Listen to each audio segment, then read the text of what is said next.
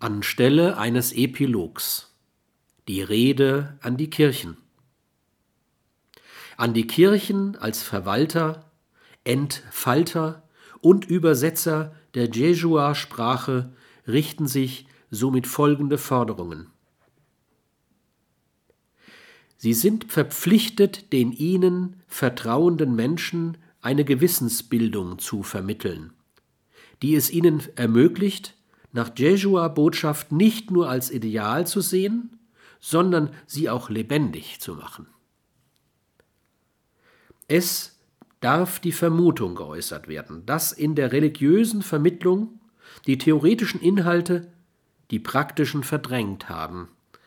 Was nutzt es, etwa die zehn Gebote aufsagen zu können, ohne zu wissen, was deren ethischer Hintergrund ist? Die Jesua-Botschaft repräsentiert in Jesuas Leben und durch seine Worte waren alles andere als theoretisch. Ich bin gekommen, dass ihr das Leben habt und es in Fülle habt. Genau das aber ist das zentrale Anliegen der Ethik der Biophilie. Nicht das Befolgen der zehn Gebote machen den Christen aus, sondern die Beachtung des Postulats der Biophilie. Wann aber wird das den Menschen vermittelt? Das Versagen der Kirchen in dieser Sache ist so offensichtlich, dass die Frage erlaubt sein mag, ob sie sich in der Praxis ihrer Verkündigung überhaupt dieser Botschaft verpflichtet wissen. Vor allem die Gebote der Bergpredigt sind es, die, obwohl nur als Seligpreisungen bezeichnet, das religiös-ethische Fundament der Kirchen bilden.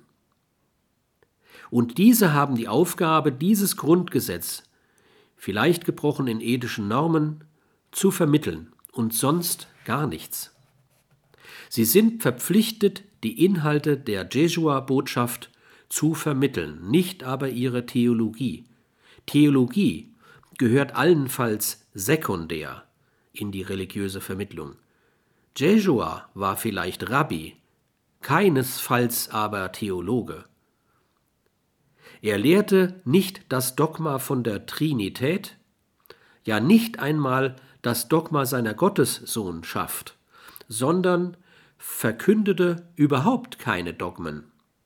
Alle Versuche, die Botschaft von JHWH dogmatisch zu machen, waren ihm fremd und wurden von ihm heftig abgelehnt.